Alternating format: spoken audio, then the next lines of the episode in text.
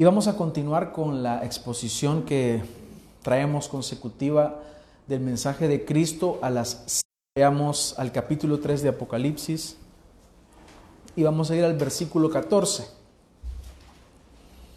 Apocalipsis 3, 14. Vamos a leer hasta el 22. Y este día vamos a desarrollar la primera parte de este sermón, que es, lo he titulado La Odisea la iglesia que amó sus riquezas. Ya vamos a ver por qué, por qué lo decimos así. ¿Ya lo tienen? Bien, entonces vamos a darle lectura. Dice la palabra del Señor en Apocalipsis 3:14. Y escribe al ángel de la iglesia en la Odisea, el amén, el testigo fiel y verdadero. El principio de la creación de Dios dice esto. Yo conozco tus obras, que ni eres frío ni caliente. Ojalá fueras frío o caliente. Así puesto que eres tibio y no frío ni caliente, te vomitaré de mi boca, porque dices, soy rico, me he enriquecido y de nada tengo necesidad. Y no sabes que eres un miserable y digno de lástima y pobre, ciego y desnudo. Te aconsejo que de mí compres oro refinado por fuego, para que te hagas rico, y vestiduras blancas, para que te vistas, y no se manifieste la vergüenza de tu desnudez, y colirio, para ungir tus ojos, para que puedas ver. Yo reprendo y disciplino a todos los que amo. Sé pues celoso y arrepiéntete. He aquí yo estoy a la puerta y llamo. Si alguno oye mi voz y abre la puerta, entraré a él y cenaré con él y él conmigo. Al vencedor le concederé sentarse conmigo en mi trono, como yo también vencí y me senté con mi Padre en su trono. El que tiene oído, oiga lo que el Espíritu dice a las iglesias. Qué tremendo, ¿no? Este mensaje a esta iglesia. Ya vamos a desarrollarlo. Pero les invito a que hagamos una oración en esta mañana.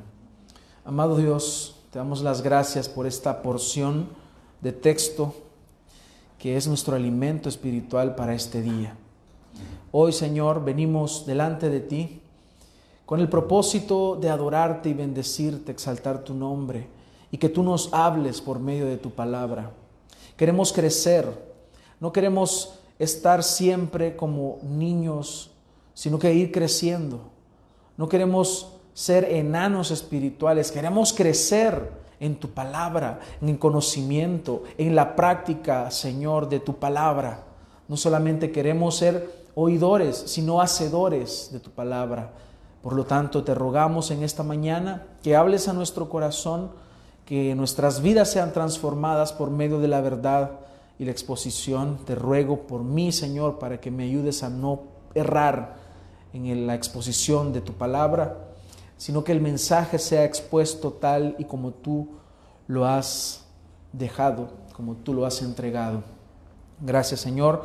Confiamos en ti y te rogamos, Señor, que seamos edificados hoy, que transformes nuestro corazón. Si hay un corazón duro, que sea ese corazón transformado en un corazón de carne, en un corazón que no sea duro. Ayúdanos, Señor. En tu nombre oramos. Amén. Bien, hermanos, llegamos al final de, la, de los mensajes que Cristo dirige a cada una de las siete iglesias que estaban en el Asia. Como hemos dicho, es lo que ahora es Turquía. Con relación a la iglesia de Éfeso, vamos a hacer nuevamente un recuento para que nos quede claro que ese conocimiento sea afianzado y que cuando hablemos de, cuando ustedes estén hablando con alguien respecto a Éfeso, la carta eh, eh, en Apocalipsis, ustedes sepan de qué hablaba esa carta para que tengamos bien ese conocimiento afianzado. A Éfeso el Señor le dice que era una iglesia que trabaja, una iglesia que hace un arduo una ardua labor, un trabajo incansable, era celosa y sufría bien por la causa de Jesús, pero el problema de esta iglesia era que había abandonado su primer amor, es decir, ellos estaban haciendo las cosas sin la razón fundamental de lo que debemos hacer. Todo lo que nosotros hagamos debe ser para la gloria de Dios. Él es el centro, Él es el motivo, Él es la razón, pero esta iglesia había olvidado eso. A Esmirna vimos que era una iglesia fiel, una iglesia que sufría, una iglesia que vivía para la gloria del Señor. Y hablamos que posiblemente aquí está hablando eh, de su fiel pastor Policarpo, quien, como sabemos por la historia, que murió en el circo romano, porque él no negó el nombre del Señor. Así que a esta iglesia Cristo no le hizo ninguna reprensión, pero la exhortó a permanecer fiel, cueste lo que cueste. Sufrimiento siempre va a haber, hay que, hay que ser fieles al Señor. A la iglesia de Pérgamo vimos que era una iglesia que guardaba fielmente también el nombre del Señor a pesar de morar en un lugar donde habitaba Satanás. Y el problema con esta iglesia es que habían permitido entrar doctrinas erradas, la doctrina de los nicolaitas, que eran falsos maestros, que ponían tropiezo a la iglesia y los alentaban a la idolatría. A Tiatira le dice el Señor que era una iglesia amorosa y servicial, era una iglesia fiel y perseverante, pero tenía un gran problema, que habían dejado que una mujer que se autodenominaba profetisa se pusiera ahí a enseñar y el Señor la compara con Jezabel del Antiguo Testamento, que por intereses comerciales y egoístas presumía ser profetisa y esta mujer incitaba a los creyentes a comer de lo sacrificado a los ídolos, lo cual implicaba que participaran de cultos paganos. A la iglesia de Sardis vimos que era una iglesia que tenía muchas obras, que tenía mucho activismo y tenía una buena reputación en la sociedad. El problema era que era una iglesia que estaba muerta. Y dice, tienes nombre de que vives, pero estás muerta. Pero, acuérdense de esto, porque lo vamos a, mencionar más adelante. Sardis tenía unos pocos fieles, unos pocos, había un remanente todavía. Con relación a la iglesia de Filadelfia, que vimos el sábado pasado, vimos que era una iglesia que el Señor le dice que abre las puertas, porque ellos tenían ahí a unos a un grupito de judíos que les decía, ustedes son no son nada, ustedes no son hijos de Dios y tenían ese problema, pero el Señor les dice, yo he abierto la puerta y si yo abro la puerta, ninguno la puede cerrar. Nadie la puede cerrar, porque yo soy el que cierra y ninguno abre, y abro y ninguno cierra. Eh, esta era una iglesia perseverante y el Señor le dio grandes y preciosas promesas a esta iglesia. Así que en esta oportunidad vamos a considerar el mensaje de Cristo a la Odisea, la cual algunos dicen que es la peor, la peor de las siete iglesias. Porque por lo menos a Sardis le dice que hay un remanente, pero esta iglesia no tenía ni un remanente, hermanos. Así que veamos el contexto para que podamos entender un poquito, porque aquí sí es bien importante el contexto. Porque ¿cómo es eso que te vomitaré de mi boca? ¿A qué se refiere que no eres frío ni caliente? ¿Acaso está, pensando en la sopa el Señor? ¿Está pensando en eso? Vamos a ver por el contexto de qué está hablando. Hay un comentarista que eh, es bien conocido en, en, el ámbito que se llama William Berkeley. Él dice que la Odisea, él es un estudioso, un erudito, era una de las ciudades más opulentas del mundo antiguo. Había mucho dinero, era un centro banquero y financiero, había oro, había riqueza. De todas las ciudades que hemos hablado y que hemos estudiado, esta era la más rica. Era una ciudad demasiado prominente, se jactaban de sus riquezas. Y saben que hay un dato curioso que en el año 61 hubo un terremoto que acabó con la ciudad, pero los ciudadanos eran tan ricos, tenían tanto dinero, y eran tan independientes que rehusaron a recibir ayuda externa. Con su propio dinero, ellos volvieron a levantar la ciudad. No aceptaron alguna, ninguna ayuda del gobierno, romano. ¿Se imaginan el dinero que tenía? Esta ciudad Tenían mucho, pero mucho dinero. Era un centro de confección de ropa. Se hacían aquí eh, las mejores telas de lana. Ellos trabajaban mucho la lana, era una ciudad donde se producían grandes cantidades de, ropa, se producían túnicas, las túnicas más hermosas del mundo antiguo con lana. Entonces era una ciudad que se sentía orgullosa de lo que se fabricaba ahí. Pero no, perdón, no solo eso, también tenía un avance en medicina. Era un centro médico. El Señor les dice, les habla del colirio tiene que ver con eso. Había un centro médico aquí. Había una escuela de medicina muy famosa en ese tiempo donde se producía ungüento para los oídos y colirio para los ojos. También ellos exportaban este, este colirio como medicamento para otras ciudades. en esta ciudad también había, estaba esta iglesia, la iglesia de la Odisea, que vemos a través de lo que leemos que ellos, ellos se enorgullecían, estaban muy orgullosos de lo que tenía su ciudad y era lo que el Señor está tratando con ellos. Lastimosamente esta iglesia no recibió ningún elogio de parte del Señor. No hubo absolutamente algo que el Señor les elogiara. Por lo menos en la iglesia de Sardis, como les he mencionado, habían unos cuantos ahí, un remanente, pero aquí no. Entonces, entendiendo este contexto, que había mucha riqueza, ya vamos viendo... Así que se los resumo en una palabra. Materialismo, amor a las cosas terrenales, confianza en el dinero confianza en la riqueza. Ellos creían que porque tenían todo, físicamente hablando, lo visible, lo material, lo económico, no les faltaba nada. Tenemos médicos, tenemos aquí dinero, hay una buena economía, estamos bien. El materialismo los había consumido. Ellos amaron su riqueza.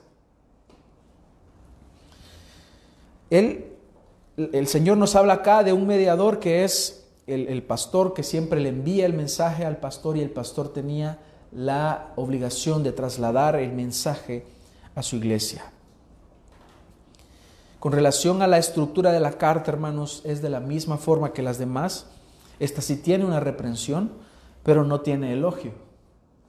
Entonces la estructura es descripción de Cristo, la reprensión, la exhortación, la advertencia, la promesa y el llamamiento. Esa es la estructura. Hay un dato muy interesante que es importante mencionar, que está siempre dentro del contexto, y es que habían, había una ciudad que se llamaba Heriápolis, que ellos les enviaban, porque acuérdense que aquí era un centro médico, ellos enviaban por medio de acueductos agua eh, que tenía una procedencia eh, como agua volcánica, que bajaba caliente, como cuando ustedes van a un, lugar donde centros de relajación, aguas como tipo aguas termales, que tenía eh, mucho azufre. Entonces esta, esa agua bajaba eh, algo caliente. Cuando llegaba a la ciudad estaba tibia y se calcificaba. Era un agua que no se podía beber, sino que era utilizada para fines medicinales había otra ciudad, que no recuerdo el nombre, que les abastecía de agua, agua fría. Esa agua era para tomar, pero la otra agua, si alguien la probaba, no la iba a poder tragar, era escupida.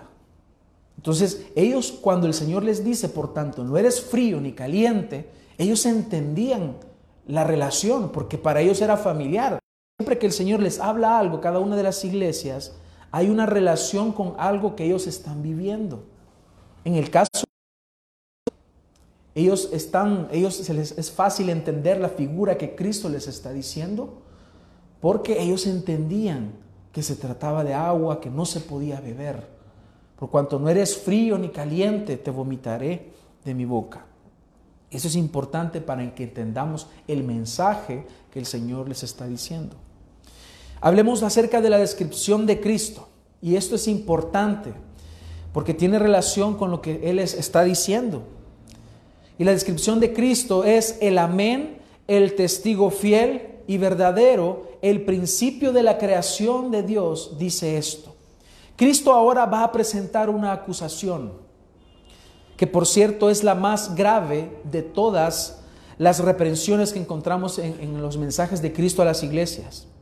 Pero esta acusación es veraz. Esta acusación proviene del testigo fiel. Por eso es que el Señor va a hablar de esta forma. Tanta era la gravedad de la situación de esta iglesia que el Señor les va a recordar quién es Él. Y les va a decir, yo soy el amén. Amén significa algo que es verdadero, algo cierto. Por eso es que decimos nosotros amén. Ya vamos a ver el origen de la palabra. Entonces el Señor les va a recordar quién es Él, porque resulta que lo han olvidado por completo. Han olvidado al Señor. Han olvidado al testigo fiel, al amén. Han olvidado al primogénito de toda creación. Han olvidado al origen de toda la creación. Primero acá vemos que el Señor se presenta como el amén el testigo fiel y verdadero. Hay algunos eh, teólogos que dividen, pero nosotros yo creo más que es el amén, el testigo fiel y verdadero. Se refiere a lo mismo. El amén es como él se llama y testigo fiel y verdadero es el significado del amén. Entonces él está hablando que él es verdadero, que él habla verdad, que en él no hay mentira. Entonces por eso se llama el testigo fiel y verdadero. La palabra amén proviene de una palabra en, hebreo y que se utiliza, por ejemplo, en Isaías 65, 16. Dice, porque el que es bendecido en la tierra será bendecido por el Dios de la verdad. Ahí está esa palabra. Y el que jura en la tierra jurará por el Dios de la verdad, porque han sido olvidadas las angustias primeras y porque están ocultas a mis ojos. En el español no visualizamos exactamente la, diferencia, pero al utilizar los idiomas bíblicos es posible entender que ese amén se refiere a Dios mismo. Él es la verdad. Por eso decimos que Cristo es la verdad encarnada. Se refiere entonces a verdad, confirmación, a certidumbre, algo que es verdadero, algo que es genuino. Y por cuanto proviene de Dios mismo, debe ser creído. Entonces, el amén significa así sea, significa algo que es cierto, algo que es veraz. En 1 Corintios 14, 16 Dice, porque si bendice solo con el Espíritu el que ocupa lugar de simple oyente, ¿cómo dirá el amén a tu acción de gracias? Pues no sabe lo que has dicho. Hablando el Señor, o refiriéndose a los que hablan en lenguas, que hablaban en lenguas en ese tiempo. Pero ¿cómo, cómo va a decirte amén si no te entiende? Si no tiene sentido. Pero hablamos acerca de Cristo, que Él personifica el amén. ¿Por qué? Primero porque Él dijo, yo soy el camino, yo soy la verdad y soy la vida. Entonces estamos hablando de el amén es Jesús mismo. Él personifica el amén. También Jesús se llama a sí mismo fiel y verdadero. Más adelante en Apocalipsis encontramos que Él se llama fiel y verdadero, que tiene un nombre, que es fiel y verdadero. Y no hay nadie en el mundo, hermanos, más confiable y veraz que nuestro Dios. Lo que Él dice de sí mismo, eso es. Lo que Él dice de ti, eso es. Si Él dice que el hombre sin Dios es pecador y está condenado, entonces eso es. Porque es la verdad. Él es el Señor. También Jesús nos dice que sus promesas son sí y amén. Pablo nos lo dice en 2 Corintios 1:20, pues tantas cosas sean las promesas de Dios, en Él todas son sí, por eso también por medio de Él, amén. para la gloria de Dios por medio de nosotros. Esto nos habla, hermanos, de veracidad. Pero ¿por qué lo menciona el Señor? Porque Él va a presentar una acusación. Y no puedes decir, Señor, estás mintiendo. ¿Cómo puedes decirnos, Señor, que nosotros somos pobres? Si somos ricos. ¿Cómo puedes decir, Señor, que estamos muertos? Mira, estamos vivos. No se trata de lo que tú digas. No se trata de tu concepto de lo que Dios dice. Y Él está diciendo, yo digo esto de ti. Y eso es veraz. No lo puedes cuestionar. Y yo soy testigo fiel. Y eso es lo que mencionamos cuando hablamos acerca del juicio final, cuando nos presentemos delante de Dios. El Señor no va a necesitar a un acusador, porque Él es testigo de lo que tú piensas, de lo que tú estás pensando en este momento, de lo que tú deseas en este momento, de tus pecados, todo lo que tú haces. Él lo conoce, Él es el testigo. Pero en segundo lugar, también Él se presenta con un título que corresponde solo a Dios. Nadie puede tener este título. Él se presenta como el creador y el sustentador de todas las cosas, el origen de todas las cosas. Él es lo principal de todo lo que existe. En Colosenses 1.15, Pablo lo expone de esta forma, de una forma preciosa, con este canto. Se cree que este era un canto antiguo. Dice, Él es la imagen del Dios invisible, el primogénito de toda creación, porque en Él fueron creadas todas las cosas, tanto en los cielos como en la tierra, visibles e invisibles ya sean tronos, dominios o poderes o autoridades, todo ha sido creado por medio de Él y para Él. Él es el que se está presentando, Él es el que está hablando, Dios mismo, a Él es que ustedes han sacado a, Cristo, al Dios, al origen de todas las cosas, al creador de todo lo que existe, han sacado de la iglesia. En resumen, Cristo se presenta como la verdad encarnada y el origen de todas las cosas.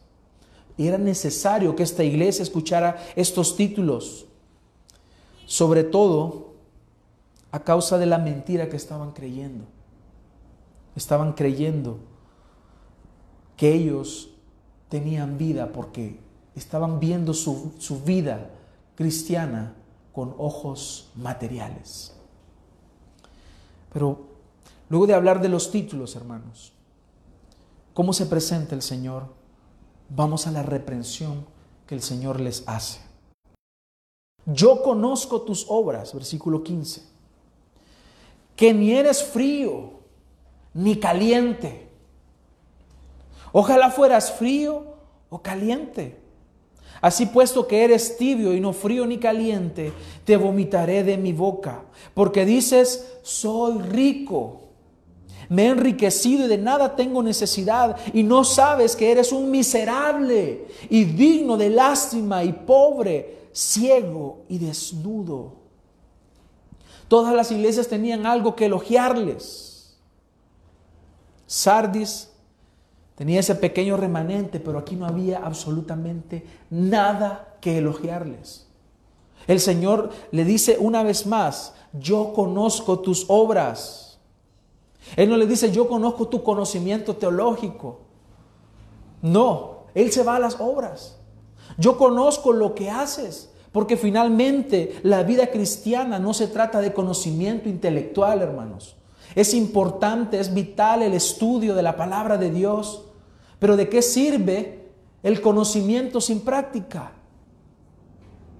eso es lo que se refiere Santiago cuando dice, la fe sin obras es muerta. Tú puedes decir, yo tengo, yo tengo fe, yo creo en el Señor, pero ¿y tus frutos? ¿Y tu vida? Lo que dices en tu corazón, Él no dice tu conocimiento teológico. Yo conozco que te pueden las cinco solas, la doctrina de la gracia. Él no está hablando de eso, tus obras. Y con esto no estoy diciendo que no deben conocerse. Las enseñamos acá. y son preciosas. Pero la evidencia de ser un verdadero creyente no se observa en el conocimiento, sino en la vida que tú llevas. ¿Cómo estás viviendo? Él conoce tus obras. Iglesia, Dios conoce tus obras. Pero el Señor acá les va a dar una reprensión hacia su tibieza espiritual. De alguna manera, hermanos, yo encuentro acá una relación con Sardis, porque Sardis tenía un nombre de vivos, pero estaban muertos. Él utiliza esta imagen familiar para ellos. No eres tibio ni eres caliente. Así que te vomitaré de mi boca.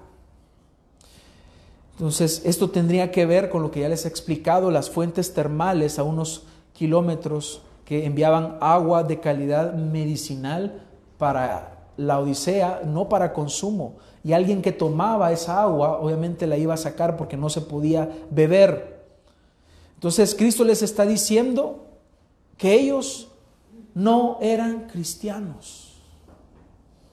Ellos también tenían un nombre de que estaban vivos, pero no lo eran. Tenían apariencia.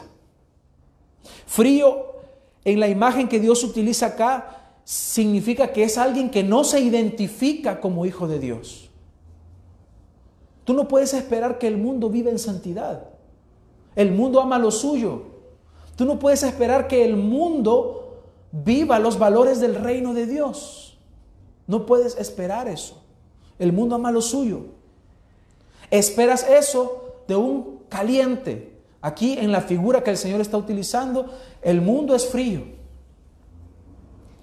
El caliente es un verdadero hijo de Dios. Así lo identifica el Señor. Es un verdadero hijo de Dios que tiene el nombre de que está vivo y está vivo. Pero el tibio, ¿quién es? El tibio es alguien que tiene un nombre. Es un cristiano nominal. Ah, yo soy evangélico. En El Salvador se reporta el, 70% de cristianos. No sé, yo creo que el número está bajando, no sé, por ahí estaba hace unos años. 70% de cristianos. La pregunta es, ¿ese 70% de los 5 millones de salvadoreños que habemos son verdaderamente creyentes? Cristianismo nominal. Entonces, ¿quién es el tibio? El tibio es aquel que tiene apariencia de piedad. Aquel que dice, yo soy hijo de Dios. Pero en, Tito 1.16 nos lo dice de una forma espléndida, preciosa. Tito 1.16 dice, profesan conocer a Dios, pero con sus hechos lo niegan. Porque lo que hay ahí dice, siendo abominables y desobedientes e inútiles para cualquier obra buena. Profesan. Hay una profesión. Por eso nosotros estamos en contra de ese engaño, de aquellos que salen a evangelizar y le dicen, mire, haga esta oración, repita después de mí, Señor, te pido perdón por mis pecados. Va, ya estuvo. Ya usted ahora ha entrado a la familia de Dios. Vaya, está bien, gracias. Y llega ahí con, el montón de oraciones. Aquí están todos los que gané. Usted no gana nada. No es el Espíritu Santo. Y ni siquiera predicó el Evangelio. Entonces no ha ganado nada. ¿De qué se trata esto, hermanos? De una mentira. Es una profesión externa. No hay una profesión real y genuina. Cristo no tiene interés en un cristianismo tibio, de fachada. Eso es la tibieza. La tibieza no es que, porque algunos manejan, no es que hay que ser caliente, hermanos, hay que andar encendidos hablando en lengua. No está hablando de eso, hermanos. Está hablando de personas que tienen una fachada de cristianos, que se dicen cristianos. Oh, yo soy cristiano. Y tiene dos, tres mujeres. No, yo soy cristiano y, se, vive drogándose. No, yo soy cristiano y roba en la empresa. Fachada de cristianos. Profesan conocer a Dios. Hay una profesión externa, pero con sus hechos muestran que no conocen a Dios. Porque el que conoce a Dios verdaderamente, cuando se encuentra con Dios, su vida cambia. Tú no puedes encontrarte con Dios y seguir siendo el mismo. Dios te recibe tal como tú eres, el más corrupto, el más perdido. Si el Señor te recibe, pero te transforma, te cambia. Así que hermanos, esto se trata de la obediencia a Dios, de la vida práctica del creyente. Estamos viviendo en verdad, hermanos, como una fachada. Estamos viviendo de una forma que ante los demás sí es visible. ¿verdad? Yo me congrego en una iglesia, pero en tu vida, donde nadie te está viendo, donde no estás con los hermanos, ¿qué domina tus pensamientos? ¿Cómo estás viviendo? ¿En quién estás creyendo? ¿En quién está tu confianza? El Señor prefiere trabajar con personas que de verdad le aman, que viven para su gloria. Esa tibieza espiritual, hermanos, es una apariencia, es no ser creyente.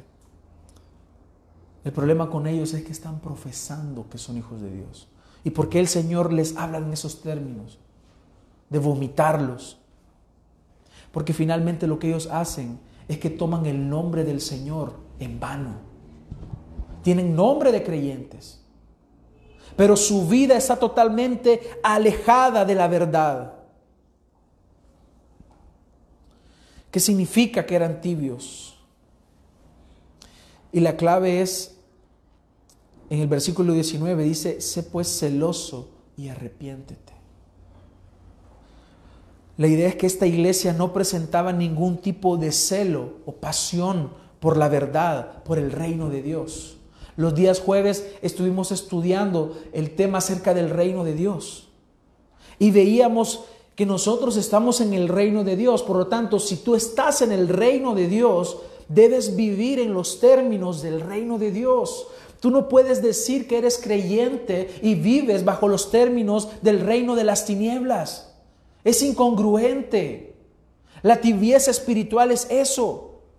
Ellos estaban habían sido invadidos por el materialismo y el materialismo había apagado el celo por Dios, por la gloria de Dios, por la predicación de, de la palabra. A ellos no les importaba quién se parara a predicar.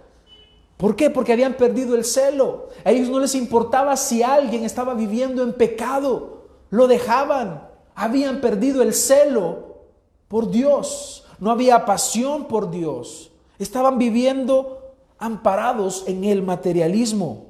Este materialismo había apagado el celo por Dios, porque todo estaba bien.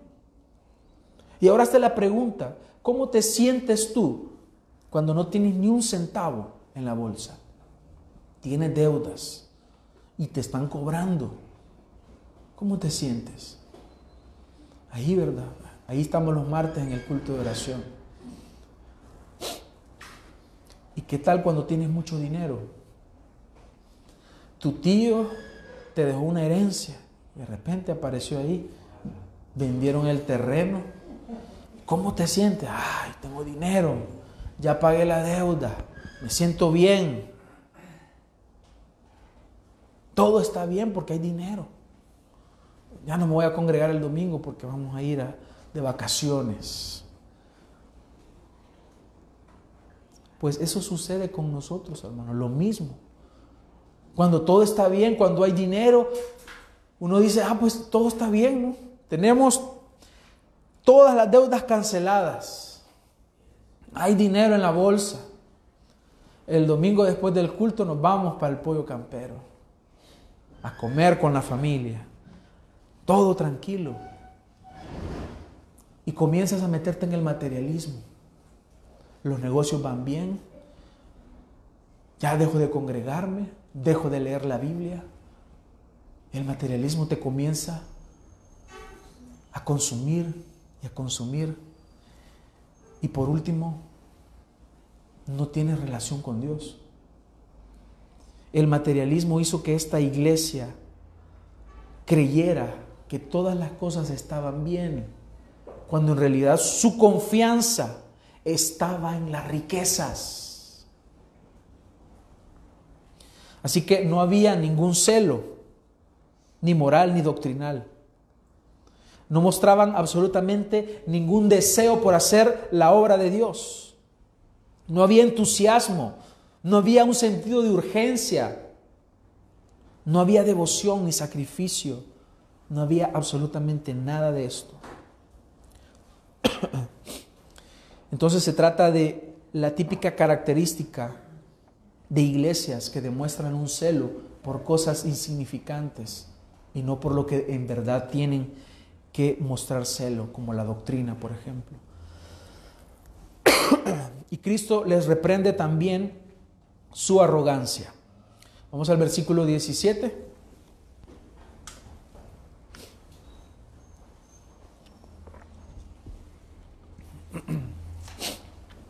Dice, porque dices, soy rico, me he enriquecido y de nada tengo necesidad. Y no sabes que eres un miserable y digno de lástima y pobre, ciego y desnudo. Aquí encontramos dos opiniones, hermanos. La opinión de ellos y la opinión de Cristo. Aquí encontramos una, al principio, una autopercepción. ¿Cómo te percibes? Esto se llama subjetivismo. El subjetivismo es cuando tú piensas que se trata de lo que tú dices. Lo que tú piensas, crees que eso es, porque tú lo dices. Es que para mí no es pecado tener dos mujeres. Abraham tuvo dos mujeres. Entonces no es pecado. Subjetivismo. Es que para mí eh, está bien que, que en una iglesia apoye el movimiento LGBTI, Z, N, N, no sé qué. Para mí está bien, yo, no le veo ningún problema. Es tu opinión. Y la opinión de ellos era que somos ricos. Me he enriquecido y de nada tengo necesidad. La percepción de ellos. ¿Cuál opinión, hermanos, es la que importa? ¿La del testigo fiel? ¿La del amén? ¿O tu opinión? ¿O la opinión de ellos? El materialismo de esta iglesia les arrastró hacia una religión dominada por el amor al dinero. Y es necesario aclarar algo ahora, hermanos. El problema no es el dinero. El problema no es las riquezas. No es ese el problema. En la Biblia encontramos el caso, por ejemplo, de Abraham, que él tenía muchas posesiones. Dice en Génesis 13.1 que subió pues Abraham de Egipto al Negev, él y su mujer con todo lo que poseía y con él Lot. Y Abraham era muy rico en ganado, en plata y en oro. Tenía hermanos. Job, su hacienda era de siete mil ovejas tres mil camellos, 500 yuntas de bueyes, 500 asnas y muchísima servidumbre. Y era aquel hombre el más grande de todos los hijos del oriente. Era rico, tenía demasiado este hombre. Job 1.3 leí. El problema, hermanos, es este. Lucas 12.15. Y les dijo, estad atentos y guardaos de toda forma de avaricia. Ese es el problema. Porque aun cuando alguien tenga abundancia, su vida no consiste en sus bienes. Ese es el problema, la avaricia. Acumular, acumular, acumular. Y que esa acumulación de bienes y de riqueza nos lleve a creer que no necesitamos de Dios, que no necesitamos la iglesia, que no necesitamos la palabra de Dios. Ese es el gran problema. Y ellos habían cometido ese pecado. Estaban confiando en sus riquezas. Busquemos primera de Timoteo 6, 17.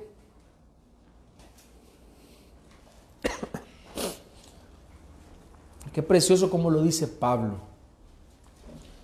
A los ricos en este mundo, enséñales que no sean altaneros, ni pongan su esperanza en la certidumbre de las riquezas. Y las riquezas son inciertas. Tú puedes tener tu terreno, tu casa, tu dinero en el banco, pero eso es incierto. Un colapso en la economía,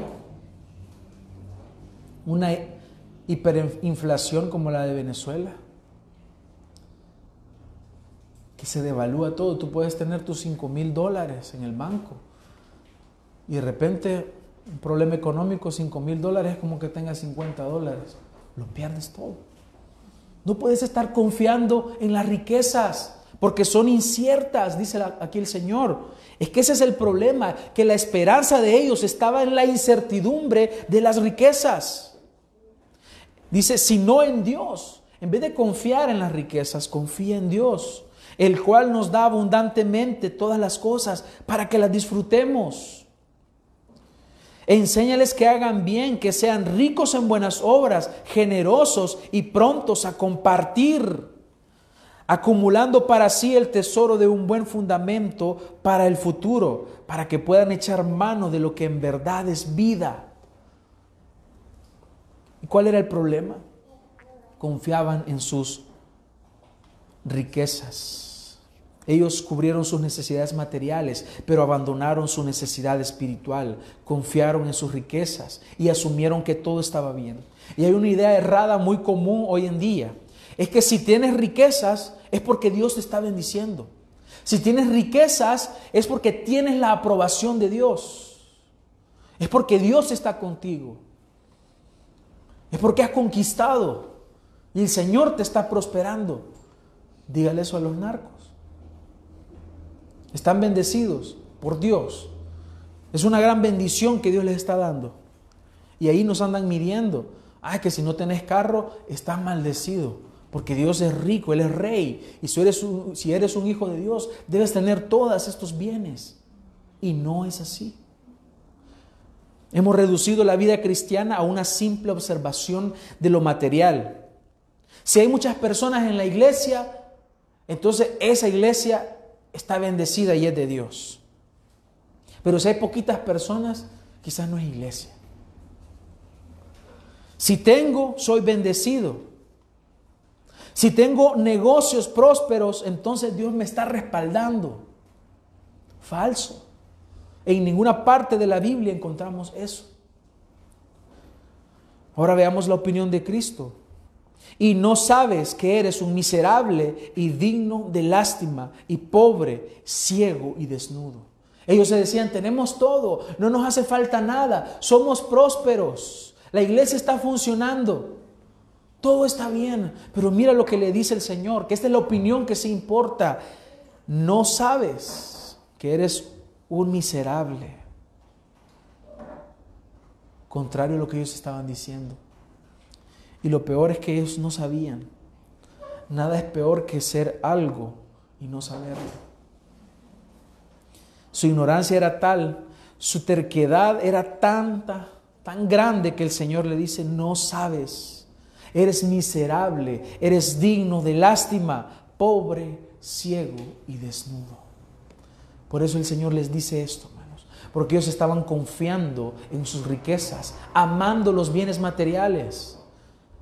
Ese era el problema, no que tuvieran riquezas. El problema era que su confianza estaba puesta en sus riquezas.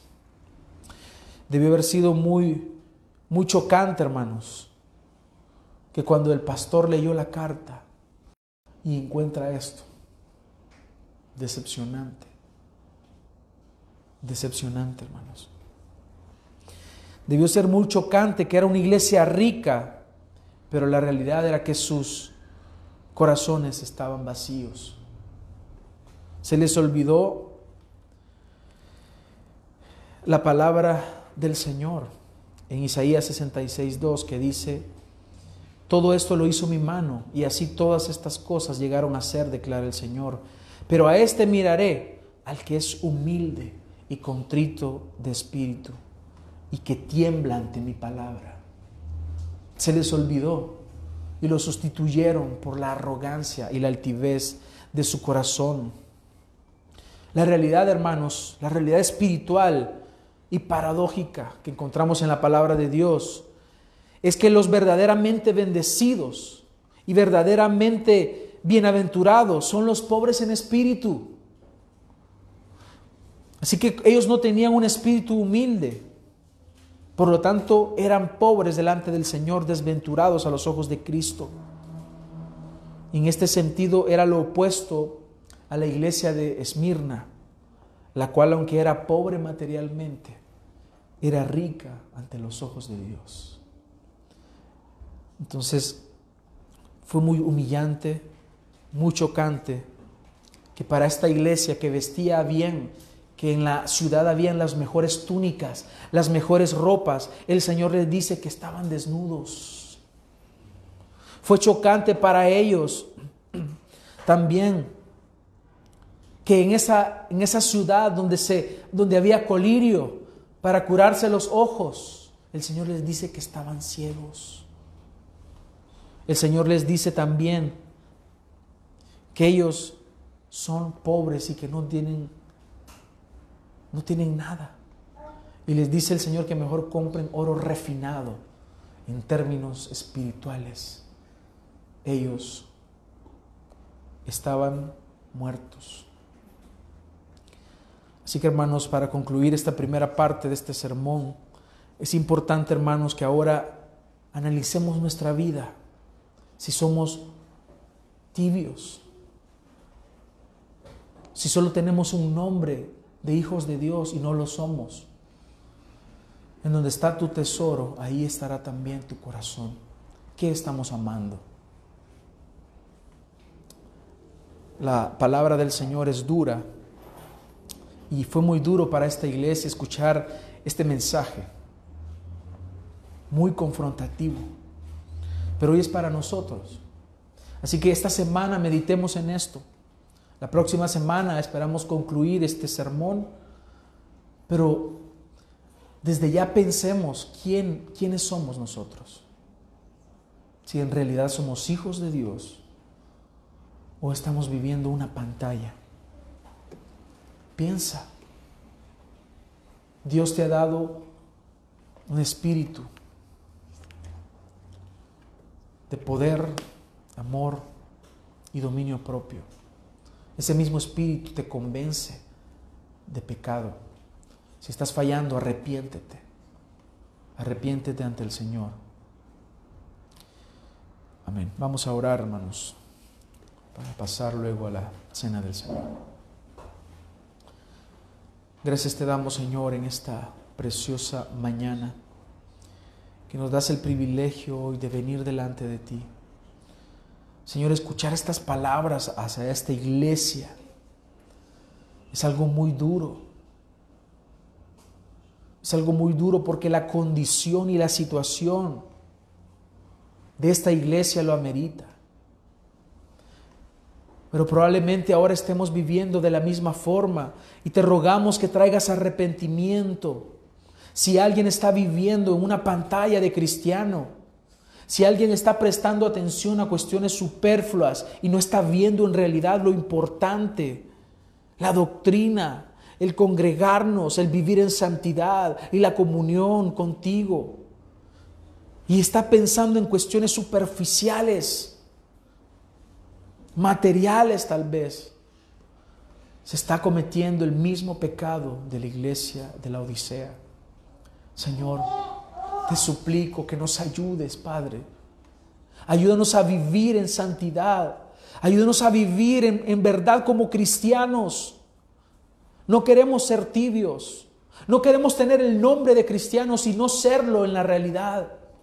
Queremos ser cristianos verdaderos, genuinos, hijos tuyos, obedientes, a pesar de las situaciones que estemos enfrentando.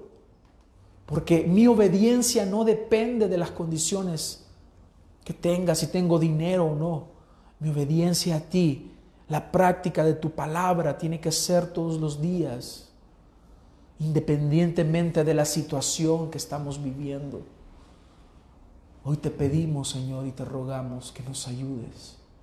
Tenemos toda esta semana antes de la conclusión de este mensaje para pensar si nosotros estamos en la misma condición que la Odisea. Y trae arrepentimiento, no remordimiento.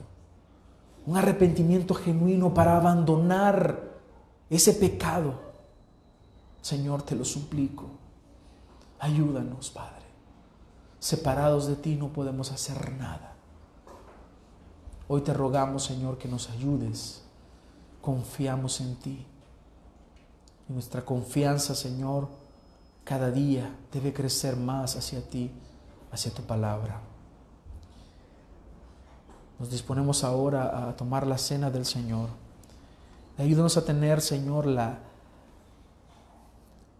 el razonamiento, la, la conciencia correcta de lo que significa la cena del Señor. En tu nombre oramos, Padre. Amén.